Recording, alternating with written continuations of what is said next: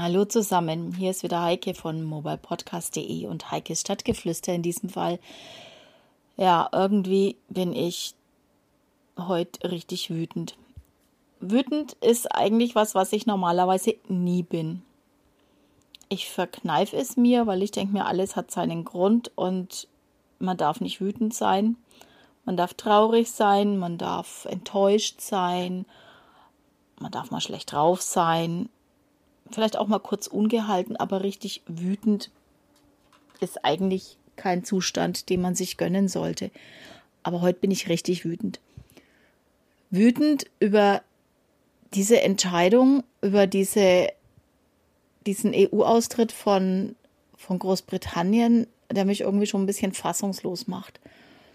Nur kann man viel hin und her politisieren. Es gibt natürlich viel Pro und Contra, aber irgendwie erinnert mich das so an, an Beziehungen, die bis zu einem gewissen Punkt einer Belastung standhalten und wenn es schwierig wird, dann trennt man sich.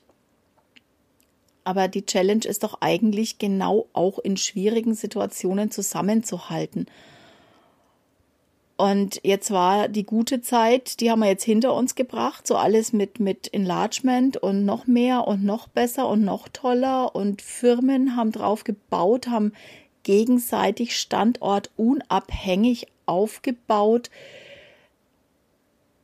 Europäische Mitarbeiter arbeiten in Großbritannien und andersrum. Ja, was soll denn jetzt werden?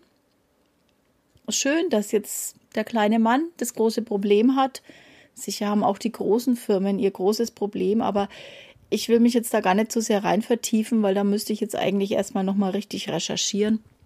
Tatsache ist nur, dass ich ganz spontan an ein Erlebnis denken musste, das ich 2007 hatte, zu einer Zeit, als das Enlargement in vollem Gange war. Ich hatte die Ehre und ich durfte an Projekten, EU-geförderten Projekten mitarbeiten, die sich mit der ähm, ja, Information eigentlich um das Enlargement, wie es denn bei den Leuten vor Ort wirklich aussieht, äh, darum ging.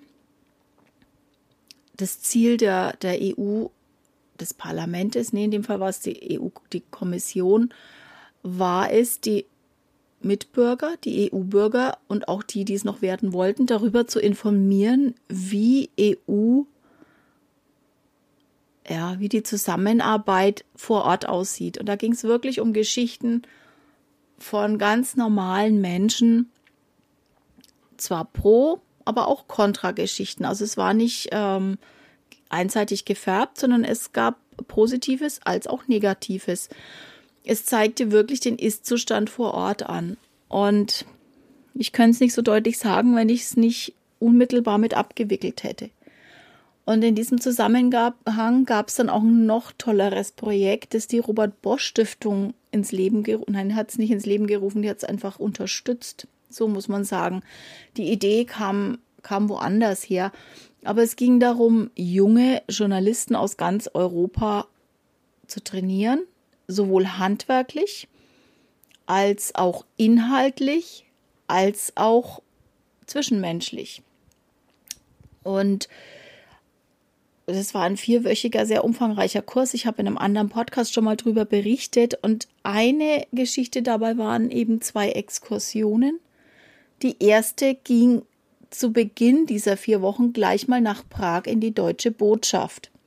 Nun war zu der Zeit Tschechien aber noch nicht im Schengener Abkommen mit drin.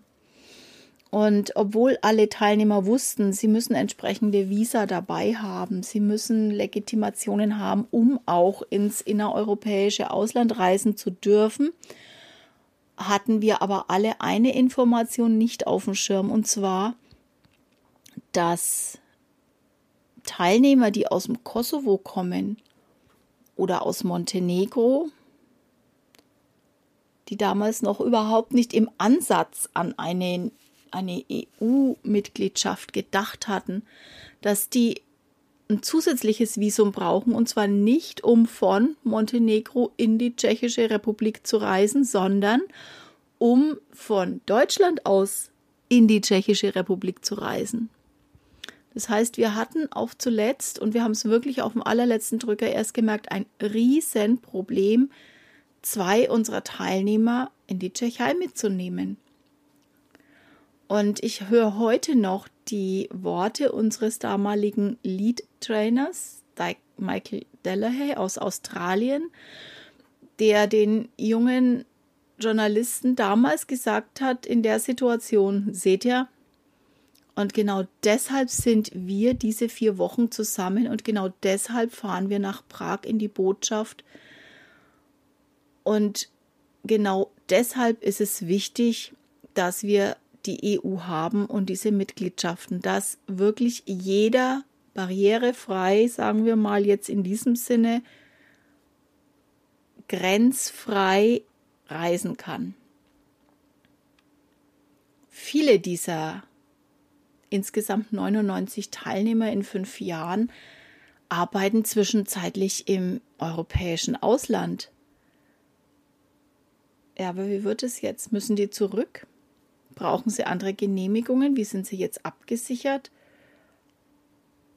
Also ich denke, dass da schon ein ziemlicher Bruch auch geht. Ich merke es an mir selber. Also ich bin richtig sauer. Einfach sauer.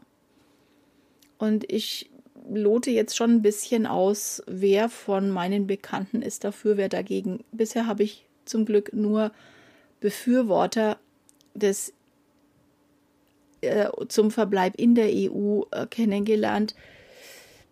Hm, ja, es ist schwierig. Ich muss mich jetzt mal zwei Tage lang ärgern und da muss ich meinen Kopf wieder frei machen, um wieder neutral zu sein allen gegenüber. Aber irgendwie ich finde es toll, weil es ja nicht nur jetzt irgendwie ein kurzfristig gedachter, nicht vorhandener Vorteil für Großbritannien ist. Man glaubt sich jetzt im Vorteil, sondern weil es halt einfach viele, viele Nicht-Betroffene mit Schwierigkeiten belä belädt, belastet, ja, die eigentlich nicht sein müssten. Schwierigkeiten, die man vielleicht gemeinsam anders hätte lösen können. Aber gut, klug daherreden aus dem Abseits ist natürlich eine Sache. Ist halt einfach mal so meine persönliche Meinung dazu. Ja. Ich finde es schade, weil ich habe gerne mit, ja, eigentlich überall mit allen äh, EU-Ländern zusammengearbeitet und pflege heute noch die Kontakte und habe gerade aus England ganz, ganz viele tolle Kontakte und frage mich jetzt halt, was wird aus den Iren, was wird aus den Schotten, was wird aus Wales. Ich bin gespannt, wie es weitergeht und wie diese, dieser Brexit überhaupt dann umgesetzt wird und ob es nicht im letzten Moment vielleicht doch noch einen Weg zurück gibt. Wer weiß. Es ist ja alles etwas, ja, offen finde ich dennoch. Vielleicht zaubert ja doch irgendwie jemand noch eine Lösung aus dem Hut. In diesem Sinne, macht's gut und tschüss, bis bald, eure Heike.